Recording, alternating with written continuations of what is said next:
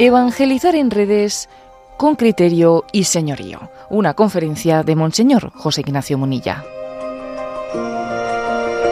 Es una reflexión que dirigió a los sacerdotes recientemente ordenados en la diócesis de Córdoba el 27 de diciembre de 2023. Bueno, yo he dicho en varias ocasiones, en varios foros, que quizás las redes sociales son el Cafarnaún de nuestros días ¿eh? para evangelizar. Digo el Cafarnaún porque uno se da cuenta en los evangelios que Cafarnaún fue un lugar eh, neurálgico, clave para la predicación de Jesús. Que Jesús eh, en la predicación en Galilea se centró especialmente en Cafarnaún. ¿Por qué Cafarnaún?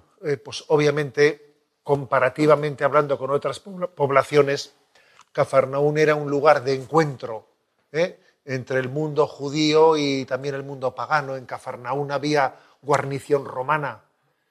Por Cafarnaún también pasaba eh, pues, eh, el comercio que venía de Siria y se adentraba. Había aduana, ¿eh? había aduana, había guarnición romana. Digamos que Cafarnaún era, un lugar de encuentro con el mundo. Había otras poblaciones que, en las que se vivía pues en la, vida de la tradición judía sin contaminación ¿eh? con, el mundo pagano, pero no era el caso de Cafarnaún, donde él dedicó pues una parte importante, pues importantísima, la principal quizás de su tiempo de predicación en Galilea. Benedicto XVI habló de la importancia de evangelizar el continente digital. Eso, del continente digital fue una expresión de Benedicto XVI, ¿no?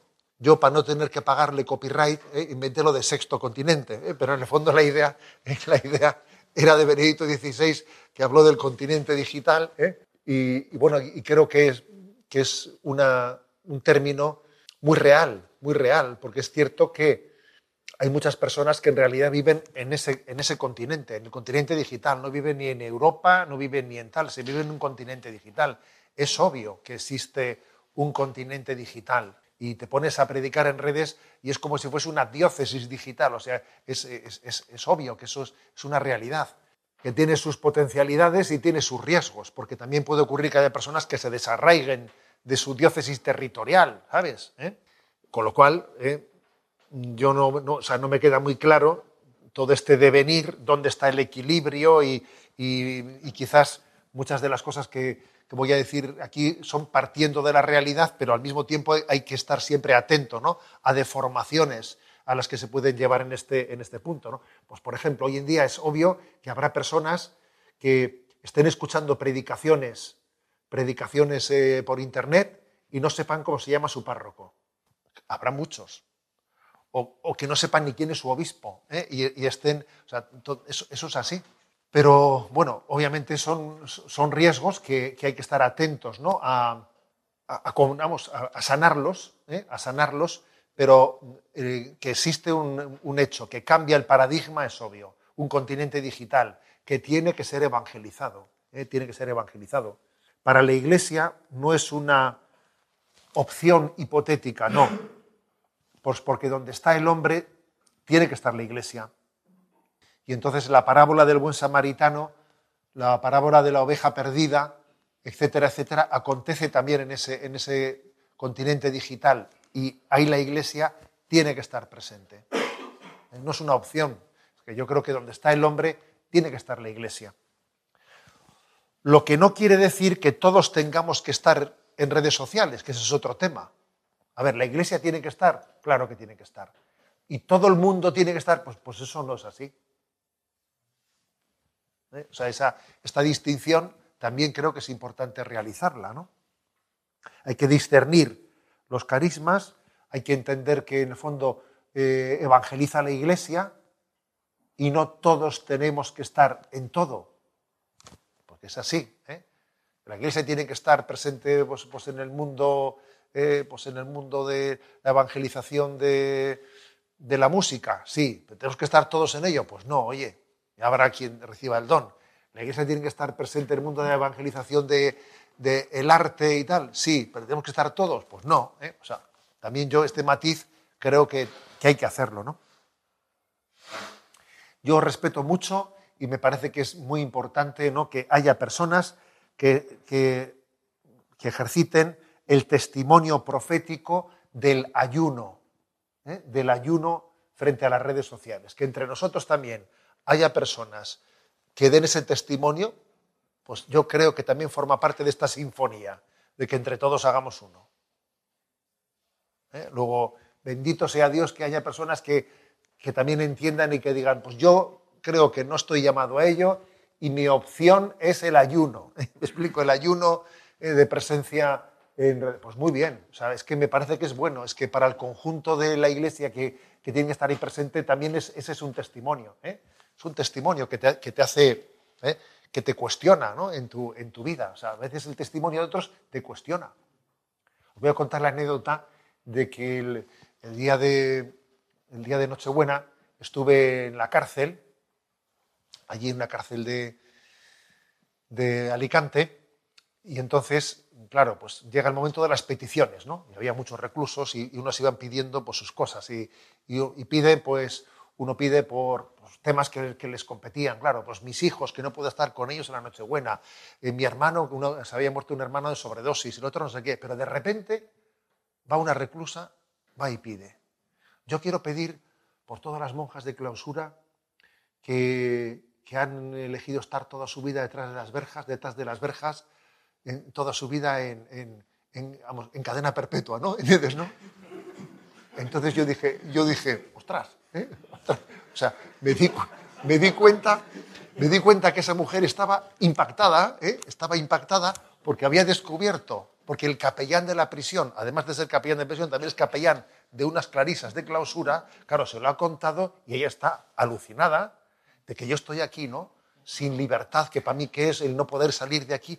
O sea, que hay unas mujeres que libremente han entregado su vida ¿eh? y van a estar detrás de unas verjas toda su vida y lo hacen libremente por rezar por nosotros y, toda su vida. Cadena perpetua, vamos, ¿no? Toda su vida, claro, estaba alucinada. Estaba alucinada, eso, eso le parecía un testimonio que allí cada uno pedía por lo suyo, pero va esa mujer y pidió por ellas. Y yo escuchar eso en medio de la prisión dije, madre mía, esta mujer se ha sentido impactada por ese signo. Se ha sentido impactada por ese signo, ¿no? De la, vida contemplativa que lo renuncia a todo. Madre mía. ¿eh? Dije, he aquí un signo, he aquí un signo que esta mujer le, ha hecho reconsiderar los valores de la vida, ¿no? Bueno, pues también yo creo que el hecho de que haya gente que dice, pues yo voy a renunciar y vivo en el ayuno en el ayuno de, pues de la tecnología. Pues bendito sea Dios que también tiene que haber personas que hagan eso, que nos cuestionen a todas las cosas, que nos las cuestionen, porque creo que mm, mm, tengo que, uno, yo por lo menos me siento obligado, ¿no? Al hacer esta reflexión, me siento obligado no solo a hablar de las bondades, de las bondades y de las potencialidades de la evangelización en redes sociales, sino también a, que tengamos un juicio crítico pues, de los riesgos, ante los riesgos y la importancia de, tener cautelas y tener límites. O sea, me siento llamado a, comenzar por aquí. Porque sí, pues porque, porque creo que es bastante evidente que, que, aunque esto es una gran potencialidad de evangelización, tiene muchos riesgos. Entonces yo creo que por aquí hay que, hay que, hay que incidir, ¿no? Y es más, voy a deciros que yo he hecho en falta que en la Iglesia tengamos una denuncia profética más contundente hacia lo que se esconde detrás de las redes sociales. Yo creo que, la Iglesia Católica debería de, tener una presencia más activa, más presente en esa denuncia profética, ¿no? Que está bien tener compromiso ecológico, ¿eh? pero que a mí, me, a mí eso me contrasta el compromiso ecológico que tiene, con los valores ecológicos que tiene la Iglesia, con la poca conciencia e implicación en la emergencia moral que se esconde pues, tras la revolución de las tecnologías de la comunicación, ante el imperio de, ante el imperio de la política de las grandes tecnológicas de la comunicación, ante Google, Facebook, Netflix, Amazon, Microsoft, Apple. A ver, son unas grandes empolios detrás de los cuales hay muchos valores humanos que están en jaque. Y yo creo que deberíamos de tener una denuncia profética mucho más firme y atenta entre todo eso. ¿eh? Y no se trata de contraponer el tema ecológico al tema tecnológico, no, son, no son dos temas que tengan que estar contrapuestos, ni mucho menos, ¿no? Pero hagámonos una pregunta, hagámonos una pregunta. ¿En qué terreno se está jugando en mayor medida la salvación del, alma, del alma del hombre? ¿En el calentamiento climático o lo que acontece en Internet? A ver, vamos a ver. Vamos a ver, me explico. O sea, sin duda alguna hay una emergencia muy superior de lo que acontece en Internet eh, que lo que acontece en el, eh, pues en el cambio climático. ¿no? Como digo, sin contraponerlos, pero es que yo creo que tenía que ser prioritario esto. ¿eh? ¿Y cómo es posible ¿no? que, hagamos dejación, mm, que estemos tan callados en lo segundo? Por ejemplo, me refiero a debates, a debates como el hecho de que las tecnologías, hay bastantes datos ¿no? para señalar que las tecnologías están diseñadas para crear adicciones. A ver si las tecnologías han sido creadas para generar adicciones. Eso es así, eso es así. ¿eh? Decía el padre Mendizábal, decía ¿no? que las nuevas tecnologías son un buen siervo, pero un malísimo señor. Un buen siervo, pero un malísimo señor. Porque, claro, tienen un dominio sobre ti que no veas tú. ¿eh? Entonces, mm, sobre todo, el documental de Netflix del dilema de las redes sociales, ese documental del año 2020, ese documental es tremendo. Porque en él, claro, en él han sido entrevistados varios de los ingenieros informáticos que han sido los diseñadores, ¿no? De Facebook, etcétera, que por motivos de conciencia se han salido fuera y han hablado. Joder, ese testimonio de ellos es, clave y determinante. ¿eh? Entonces ellos, de alguna manera, digamos, los que han sido los gurús ¿eh? de, Silicon Valley y de, todo el lugar en el que las grandes tecnológicas tienen su generación, las nuevas tecnologías, ellos son testigos, diciendo, a ver, estas, estas, eh, estos diseños han sido creados para atrapar a la gente. ¿no?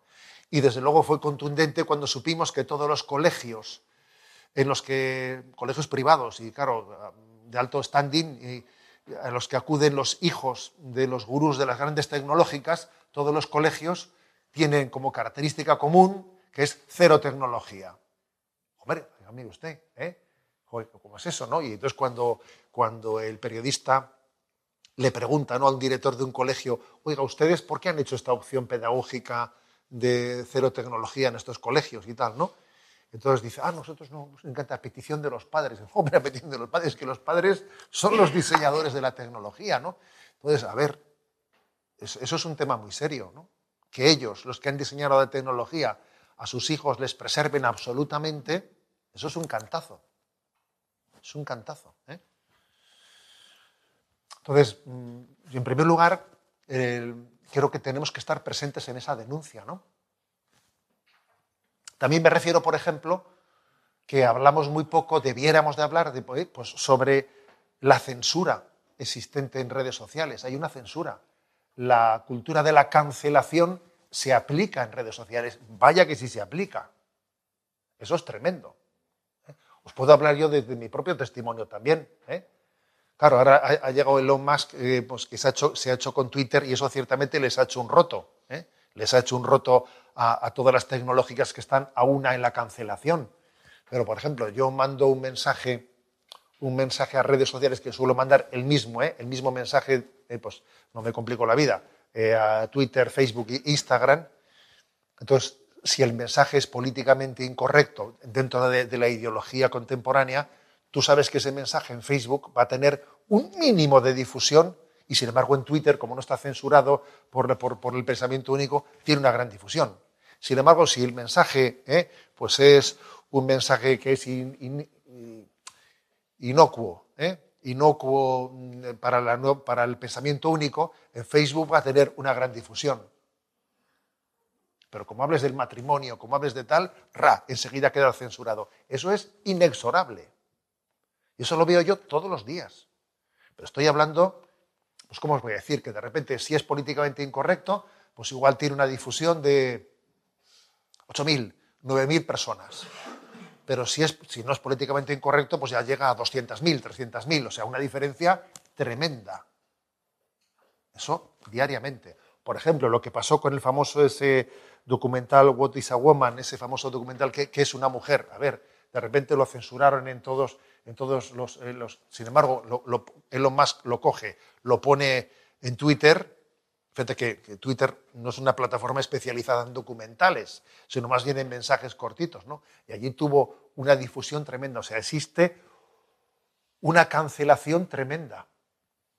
Y, por ejemplo, pues allá por los años 2020, 2021, no recuerdo muy bien, hubo en todos los grandes navegadores, sobre todo en Google, hubo un reajuste de los algoritmos, de los algoritmos de búsquedas, de manera que las páginas de información religiosa pegaron todas ellas un bajón tremendo, un bajón tremendo en el número de visitas que reciben, porque habían sido transformados los algoritmos y habían sido penalizadas las páginas religiosas. A ver, esos son hechos. Y tú ves, eh, los gráficos de visitas de seguidores de las páginas religiosas y de repente, en el momento que se ajustan los algoritmos, pegan un bajón espectacular, ¿no? De un 40% menos de visitas. O sea, existe la cancelación. Eh, la cancelación aplicada frente a, precisamente, a los valores que, que defiende el cristianismo, ¿no? Y no hemos dicho nada al respecto, ¿eh? No hemos dicho nada al respecto. Y yo creo que por nuestra parte debiera de existir la, pues la valentía de, denunciar eso públicamente. ¿eh? También me refiero, por ejemplo, a la falta de transparencia en la política de utilización de datos. ¿Eh? Ya sabemos que cuando algo, cuando algo es gratuito, ¿eh? el precio eres tú. Eso ya lo sabemos, siempre se ha dicho eso. Cuando algo es gratuito, el precio eres tú. Y obviamente son los datos que obtienen de ti, ¿no? Ya, pero hay que ser un friki en la materia para enterarte de lo que pasa con tus datos. Porque es que, claro, es que tú cuando, ¿eh? cuando dices acepto, acepto, acepto, vamos, no, hay quien se lea toda la letra pequeña de lo que está aceptando. Hay que ser un friki en la materia ¿eh? para, llegar a entender un poco qué, es lo que está ocurriendo ahí, ¿no? Eh, me refiero, por ejemplo, ¿no? pues a, la, a la batalla que existe, o sea, a la al hecho de que nadie, nadie se atreva a ponerle el cascabel al gato de por qué se, está libremente, está, es libre el acceso a las páginas tan negativas y nocivas. A ver, oye, el que quiera pornografía o el que quiera tal, debería de ser él el que tuviese que hacer el pino puente para poder acceder, no los demás los que tienen que hacer el pino puente para no acceder. Eso sería lo normal. ¿eh? Ahora resulta, bueno, menos mal, ha, habido, ha sido eh, Giorgia Meloni, la presidenta de Italia, la que, ha hecho, la, que, la que ha abierto la veda de decir, a ver, todos los teléfonos de los menores de edad, ¿no? Automáticamente no tienen acceso, acceso a las páginas pornográficas, etcétera. Pero, pero también voy a decir una cosa, la, la, frontera entre el bien y el mal no está en los 18 años. ¿eh? Vamos a ver, la frontera entre el bien y el mal no está en los 18 años está en otro lugar. ¿eh? Ya, sé que, ya, sé que no respetar a los menores de edad es un plus de gravedad, pero la frontera entre el bien y el mal no está en los 18 años. ¿eh? Entonces eso también creo que es algo sobre lo que debiéramos de ser valientes y, decir una palabra. No, no es justo, no es conforme al bien común de una sociedad que de repente pues el mal esté a la altura de un clic. No, porque claro, si, si el mal está a la altura de un clic. A ver, eh, la pandemia de adicción a la pornografía que se, está, que se está generando en el mundo es impresionante. Hay una gran pandemia de adicción a la pornografía.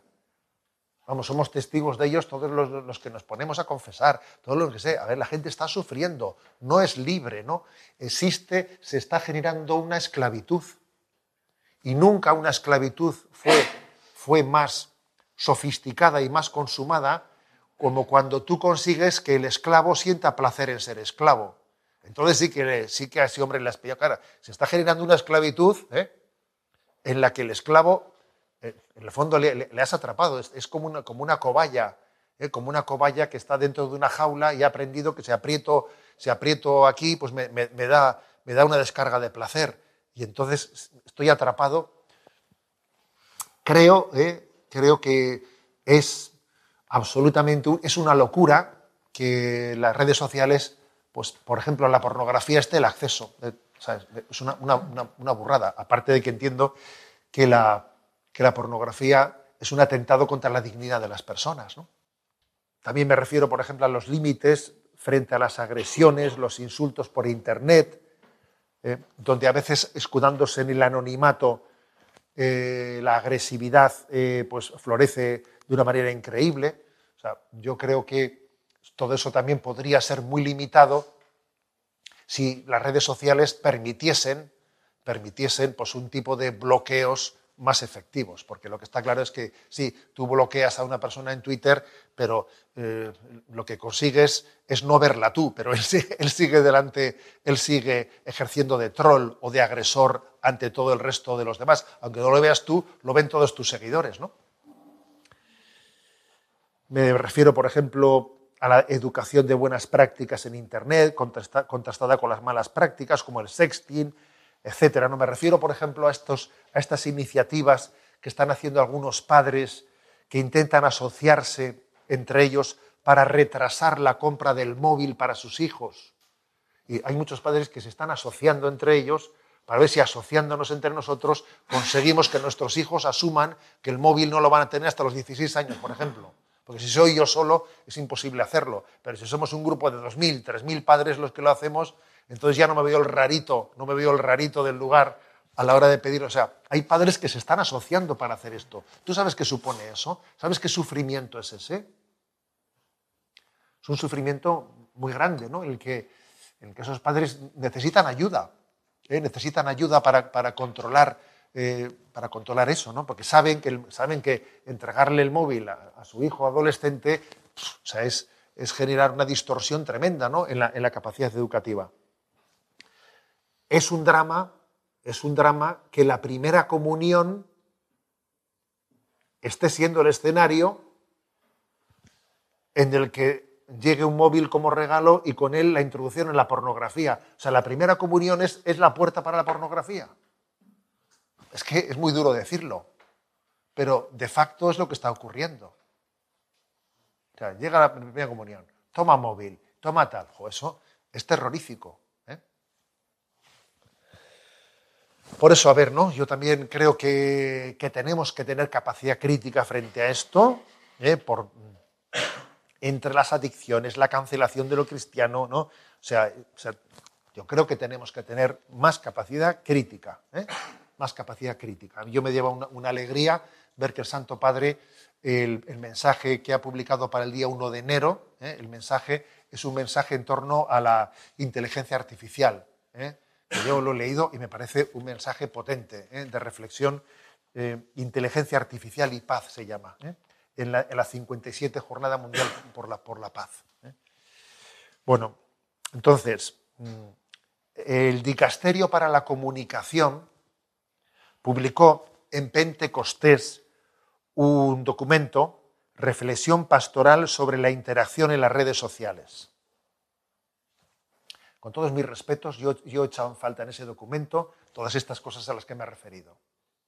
Hombre, yo creo, yo creo que es que un documento nuestro tenía que abordar todas estas cuestiones. Las, tiene que abordar. Es que eh, si no, no, estamos presentes, no tomamos conciencia de dónde está aconteciendo la gran herida, que para mí esta es una, es la, no es una herida más, esta es la gran herida que ahora mismo tienen nuestros, nuestros adolescentes. ¿eh? se ignora esto, bueno, es verdad que el, documento se centra en una cuestión que con todos mis respetos no me parece la más grave. ¿eh? ¿En qué se centra el documento? Se centra en que los algoritmos, ¿eh? los algoritmos tal y como están hechos, generan que en Internet se creen familias de pensamiento o de intereses similares.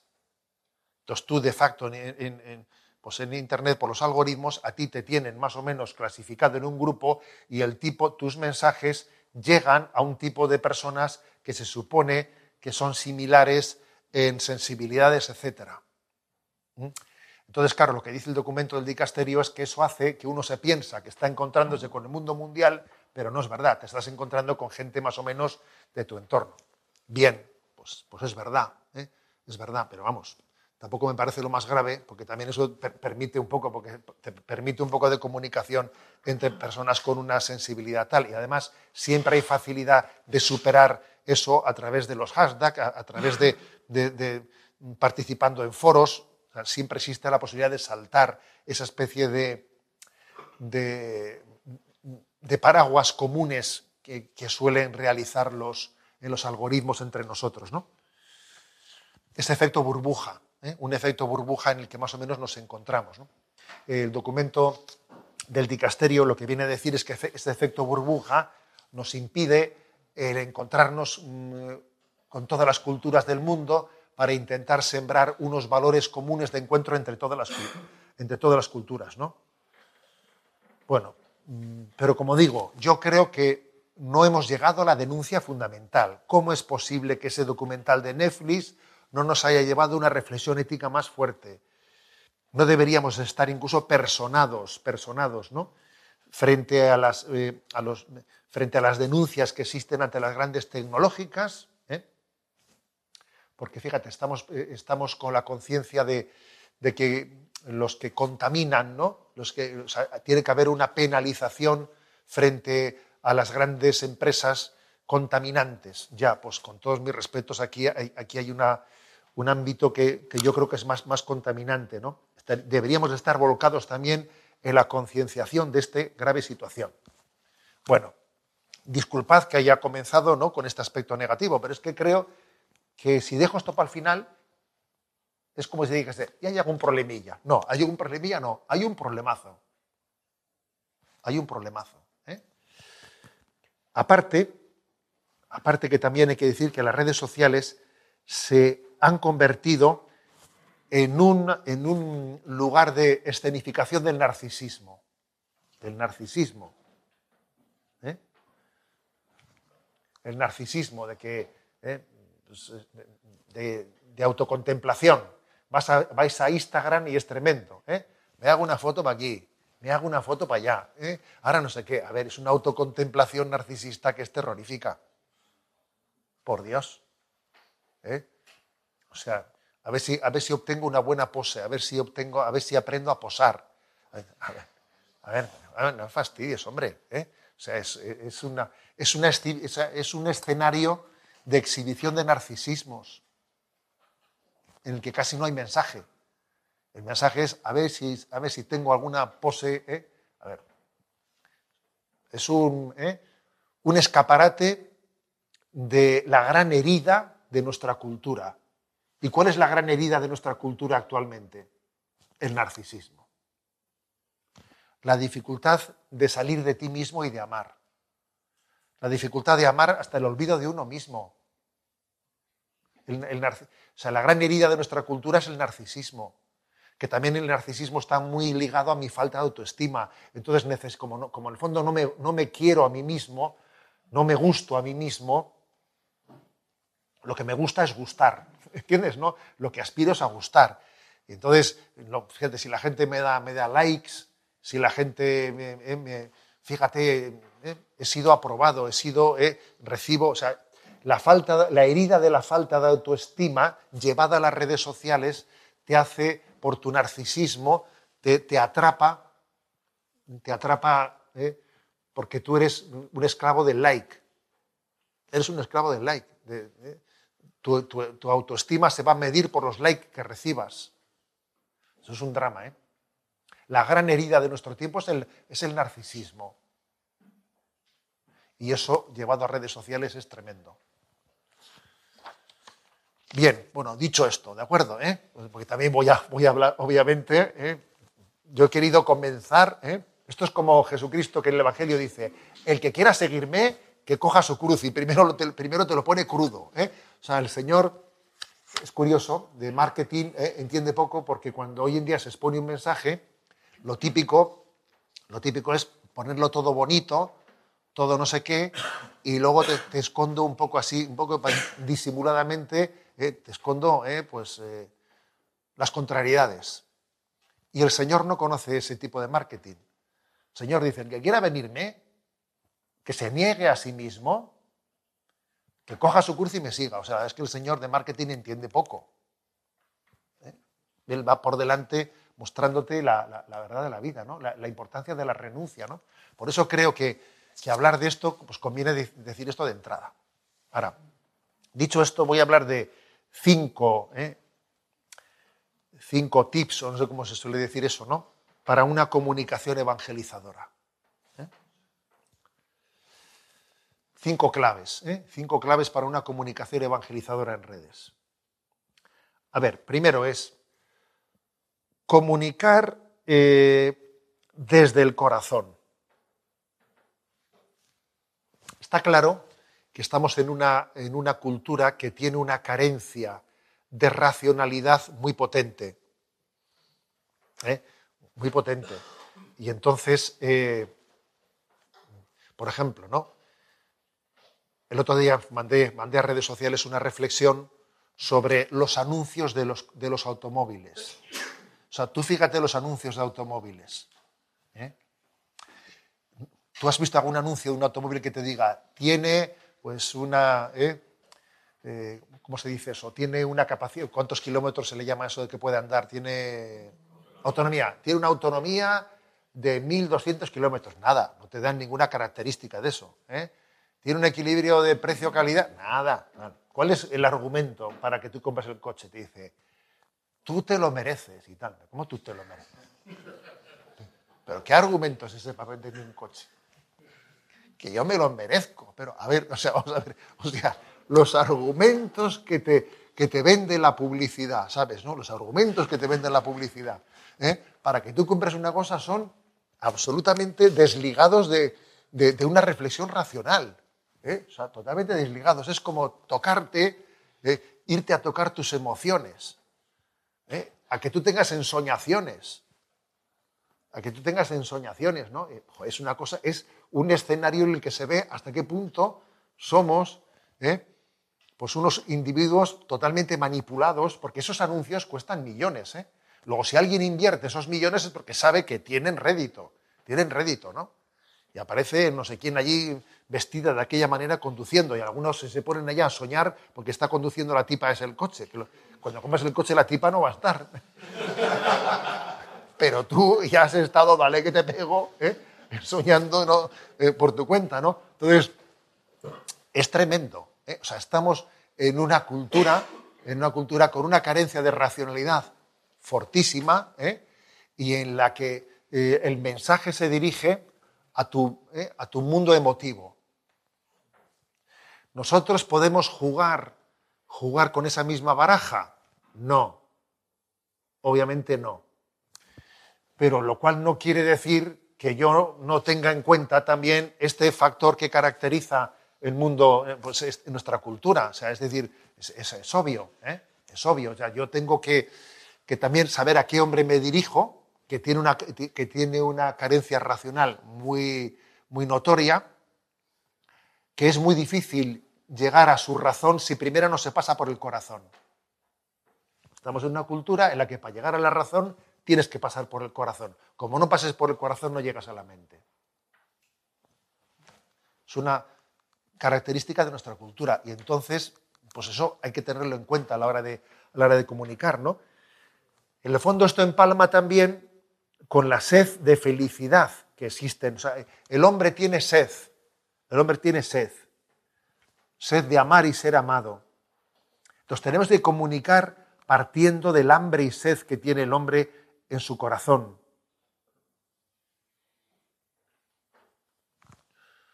Hay que partir de que el hombre tiene un corazón sediento, tiene un corazón sediento de, amor, ¿no? Y por otra parte, Jesucristo, Jesucristo tiene un inmenso deseo de expresar, de volcar su amor pues, con esta generación, ¿no? Luego, evangelizar es poner en conexión poner en conexión la sed de, la sed de Dios que tiene el hombre con el deseo que tiene Dios de llegar eh, y, de, y, de, colmar el corazón del hombre. Poner en conexión las dos cosas. Poner en conexión lo primero y lo segundo.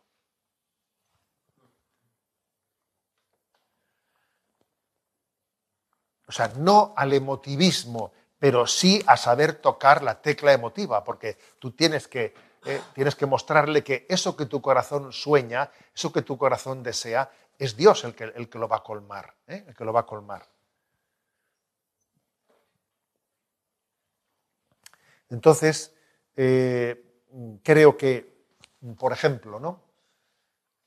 figuras como San Agustín, como Pascal, y como toda esa tradición que ha existido en la, vida de la Iglesia, figuras que han sido capaces de transmitir ¿eh? la predicación del mensaje cristiano, pero con una capacidad, digamos, de inteligencia sentiente, inteligencia sentiente, ¿no?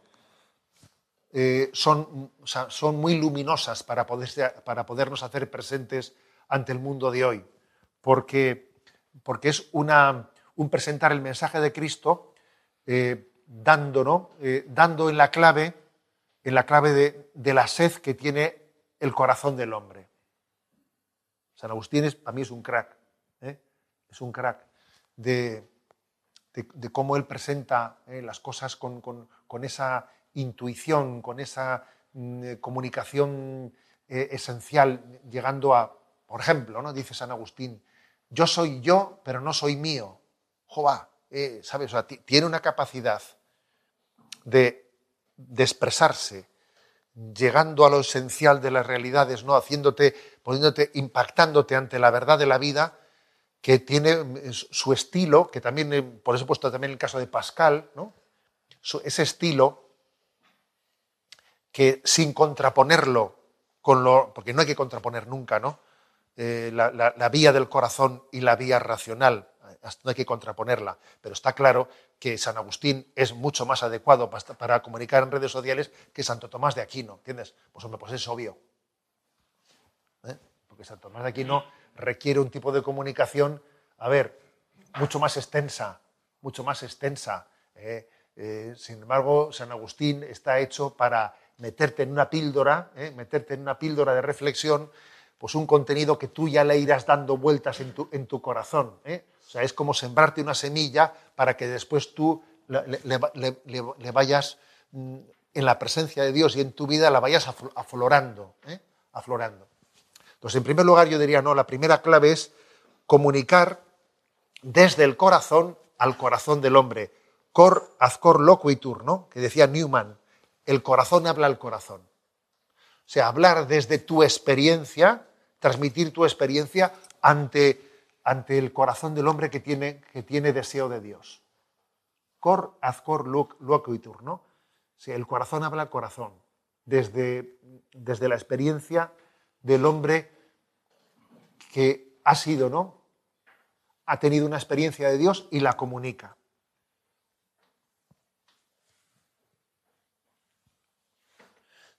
creo que es bueno, por lo tanto, decir, a ver, ¿qué voy a, compartir en redes sociales?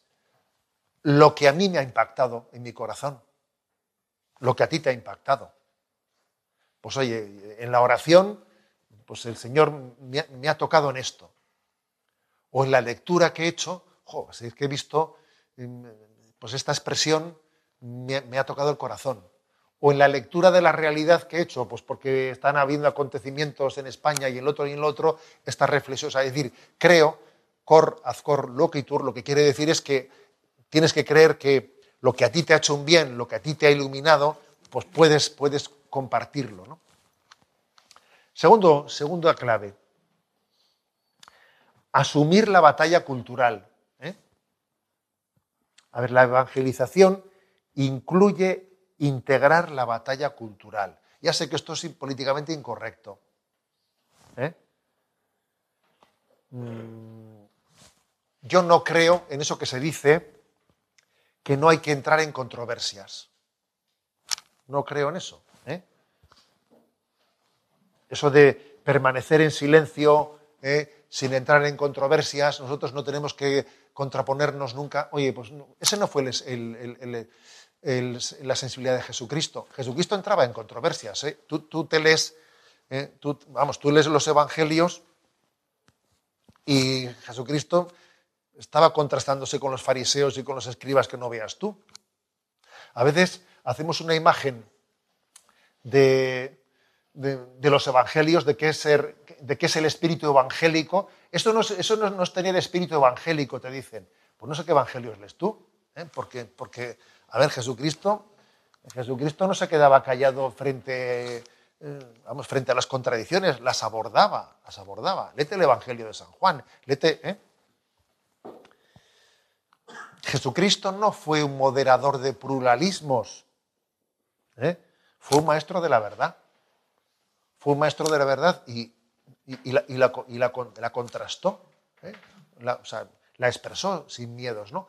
Por eso creo que estar presente en redes también es asumir la batalla cultural. El, decir siempre, para no entrar en controversias, el limitarnos a... Mm, a formular valores, valores eh, genéricos, abstractos, pero sin hablar de situaciones concretas, ¿sabes? En fondo, yo creo que hace que la, hace que la Iglesia en su comunicación eh, no, llegue a las personas. Si tú, si tú a las personas no les hablas de esto que ha acontecido y qué lectura tiene de la realidad, sino que te limitas a hablar, no, yo no voy a entrar en polémicas, me voy a hablar, me voy a, voy a hablar desde la predicación de valores genéricos. A ver, si el Tribunal Constitucional ha sacado una sentencia sobre el aborto y tú no vas a mentarlo, no vas a mentarlo, y más bien vas a hablar genéricamente de parece que igual se está refiriendo a esto, pero no lo dice concretamente, sino que al final lo dice, juez, con ese lenguaje tan plano, con ese lenguaje tan plano en, la que, el que uno renuncia a, decir una palabra de iluminación concreta sobre la vida, a ver, así no comunicamos, ¿eh? Así no comunicamos. Entonces creo que también eso, eh, claro, esto quiere decir que que nos tengamos que meter en todos los charcos, ¿eh? en todos los charcos y, ser unos broncas. Pues no, obviamente. Habrá que discernir cuáles, eh, en, qué aspectos concretos y determinantes, ¿no? Tenemos que decir una palabra y qué, aspectos diciendo. Pues no, pues no será prudente que, que esté diciendo una palabra sobre todo. Pero nuestra presencia en la iluminación desde la doctrina social de la Iglesia, de la batalla cultural, es clave si no tenemos la capacidad de iluminar desde la doctrina social de la Iglesia lo que acontece en, nuestra, en nuestro entorno, si la sal se vuelve sosa, entonces, ¿eh? ¿para qué sirve? Creo que, ¿eh? que eso formula nuestro, nuestro tiempo, ¿no? Entonces, por ejemplo, a veces, a veces decir eso puede ser un poco duro, pero por ejemplo, lo que ha acontecido en España ahora. A ver, es que era necesario decir una palabra. O sea, el hecho de que unos políticos amnistíen a otros políticos para que a cambio me den mis votos para seguir gobernando, a ver, si no vamos a denunciar eso,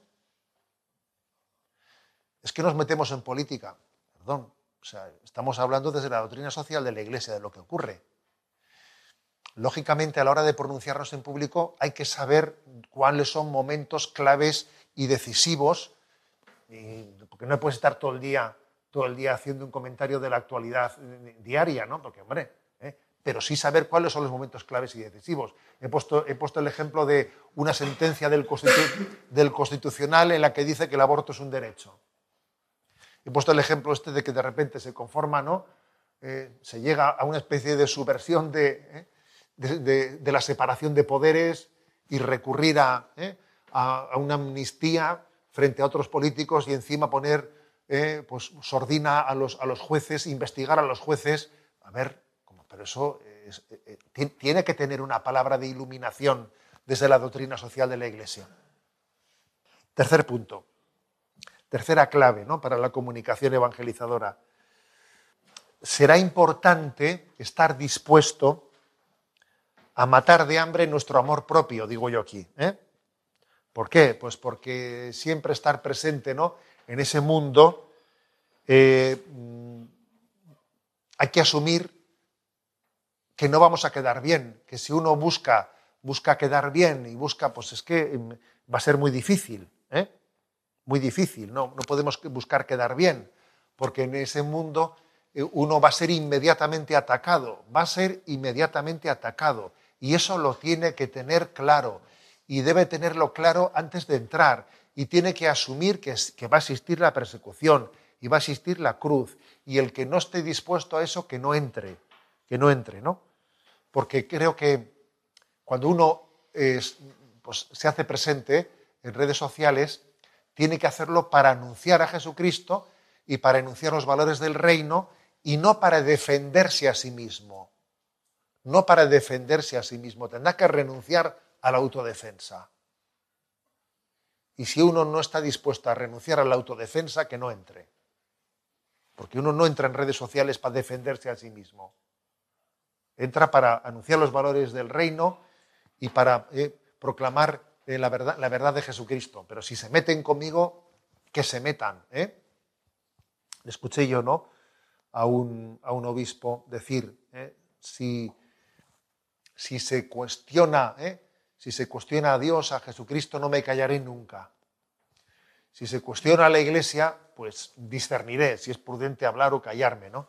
Pero si se meten conmigo, no me defenderé nunca. Entonces, tener este criterio es importante.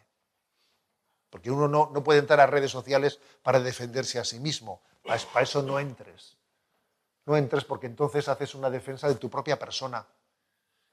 Y estamos para, para, hacer, para hacer presentes los valores del reino. O sea, es decir, que no podemos ser vulnerables. Tenemos que pedir la gracia de no ser vulnerables. No ser vulnerables. Pues porque es obvio que existen, ¿no? Existen muchos, pues, si, tú estás atento a lo que dicen de ti, olvídate, olvídate, ¿no? Estás, estás en manos del enemigo, solamente por tu preocupación, ¿eh? por tu preocupación. Cuarta clave, integrar contenidos y testimonio. ¿eh? Contenidos y testimonio. A veces se dice, ¿no? Como un prejuicio que yo creo que es un recurrente. Hay que renunciar a transmitir contenidos en redes, ¿no? Y hay que centrarse en compartir testimonios. Un momento. Igual que he dicho yo aquí, ¿no? Lo que he dicho antes de los conocimientos y habilidades. Para, para generar habilidades tienes que tener tienes también que dar, o sea, enseñar conocimientos, ¿no? Bueno, pues lo mismo pasa aquí con respecto a que eh, no se puede no transmitir testimonios sin al mismo tiempo también no transmitir una doctrina. ¿eh? O sea, existe esa animadversión que existe a la palabra doctrina, enseñanza, ¿eh? No, podemos, no podemos asumirla. También hay que transmitir contenidos, pero los contenidos que se transmiten en redes tienen que ser muy circunscritos, muy claves, mm, poco extensos, muy sintéticos y muy dirigidos a, ¿eh? muy dirigidos. Si no, si no, no, van a tener efectividad. ¿eh? Yo, una cosa que en redes sociales compruebas es que un mensaje, un mensaje de, de por ejemplo, ¿no? Pues de 500 caracteres va a tener la mitad de seguidores que uno de 200. Y este la mitad que uno de 100. O sea, porque es así, porque este mundo es tremendo. Entonces, como no sea sintético, ahí, ahí no. Entonces, sí, pero es verdad que lo que hoy en día tiene una capacidad de impacto comunicadora es el testimonio desde el cual luego te abres al mensaje, al contenido. O sea, lo que te abre la puerta para que alguien reciba un contenido, una enseñanza, es un testimonio. El testimonio abre la puerta a que alguien luego reciba el mensaje. Difícilmente le vas a dar el mensaje si no has abierto la puerta con el testimonio. Entonces, en redes sociales, el testimonio de una persona que ha vivido una cosa o de un ejemplo que pones tú tiene mucha fuerza, porque estamos hablando de una persona real. Este ha vivido esto. Y entonces hay, por ejemplo, pues hace, eh, hace poco tiempo envié yo a redes sociales eh, la fotografía o el testimonio de una mujer de una anciana de 92 años, de 92 años, que le han entregado un premio porque lleva 25 años, 25 años poniéndose todos los días de dos a tres horas diarias a rezar delante de una clínica abortista y lleva 25 años haciéndolo diariamente y tiene 92 años. Tú pones ese testimonio, pones la fotografía que le ha entregado el premio y tal y dice, no tengo, no tengo más preguntas, ¿sabes?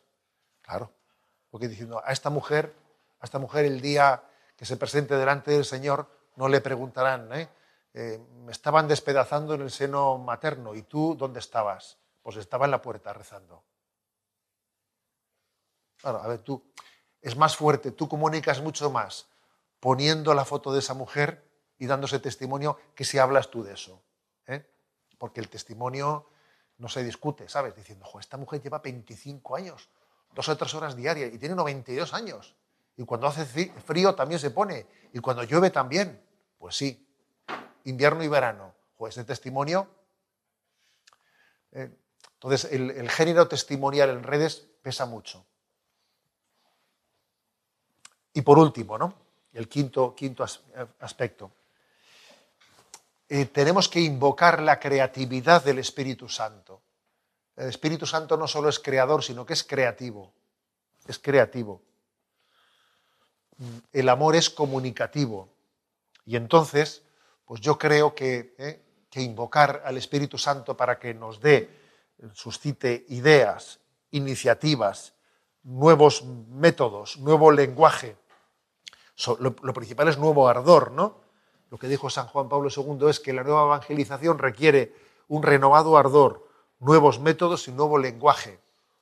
Lo principal es el, renovado ardor, obviamente, pero es verdad también que el Espíritu Santo te concede la gracia de ser creador y creativo, ¿no? Yo no creo que las técnicas de comunicación sean lo más importante.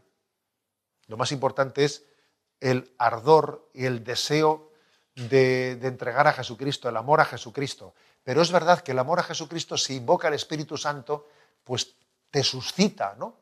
Te suscita eh, intuiciones o ideas, que intentas ponerlas en práctica. ¿Cómo diría yo esto? ¿Cómo diría el otro? ¿no? O sea, creo que el Espíritu Santo tiene que ser invocado para que nos dé también eh, pues, el don o la capacidad de hacer significativo el mensaje de Jesucristo. Cómo hacer que el mensaje de Jesucristo no solo, sea verdadero, ¿eh? sino significativo. Un buen comunicador no es aquel que busca suscitar la empatía a cualquier precio. No, eso es lo típico, ¿eh? Lo típico es que un buen comunicador va de guay ¿eh? y lo que quiere es ser un queda bien busca técnicas de comunicación, pero en el fondo vende humo, vende humo. Pero digamos que un buen comunicador desde nuestro punto de vista no es aquel que busca la empatía a cualquier precio, sino un buen comunicador es aquel que consigue que la verdad de Cristo sea atrayente. O sea, eso es lo que buscamos. ¿eh? O sea, lo que buscamos es que la verdad de Cristo sea significativa, sea significativa, que verdaderamente responda al deseo que el corazón del hombre tiene de plenitud. ¿eh? Entonces, para eso, oye, pues dentro de la vocación comunicativa hay que invocar al Espíritu Santo, ¿eh? para que nos dé esa capacidad, esa, conciencia. ¿eh? Bien, conclusión. ¿eh? Hay de mí si no evangelizare, ¿eh? que, dice, dice San Pablo. El mundo sufre porque no conoce a Jesucristo y cada uno de nosotros pues tiene, tiene que responder a la pregunta, ¿no? ¿De, qué manera, ¿no? ¿Qué quiere Dios de mí? ¿Eh? ¿De qué manera hago presente, hago presente la tarea de la evangelización, ¿no? Y, bueno, pues la verdad es que hoy en día, casi lo que he dicho al principio, de que no todo el mundo está llamado a estar presente en redes, pero es cierto que un mínimo de, presencia, hoy en día tenemos casi todo el mundo, aunque solo sea por los grupos de WhatsApp de la parroquia, aunque solo sea, por, claro, o sea, un mínimo de presencia aquí la tiene ¿eh? todo el mundo porque es imposible no tenerla, porque si no te quedas aislado, ¿eh? te, quedas aislado con el mundo, ¿no? Pero que Dios nos dé el don del discernimiento. Yo me quedaría al final con esta palabra, discernimiento. Discernimiento para que los medios que utilizamos sean proporcionados a los fines que perseguimos. O sea, que Dios nos dé ese don de discernimiento, para que los medios ¿eh? se adecúen a los fines, ¿no? Para que podamos decir lo de San Ignacio de Loyola, en tanto y cuanto lo utilizo, o en tanto y cuanto ¿eh? pues me prescindo de ello, ¿no? Como, porque, porque nuestro fin pues, es nosotros que el de evangelizar. Gloria al Padre, al Hijo y al Espíritu Santo, como era en el principio, ahora y siempre, por los siglos de los siglos. Amén.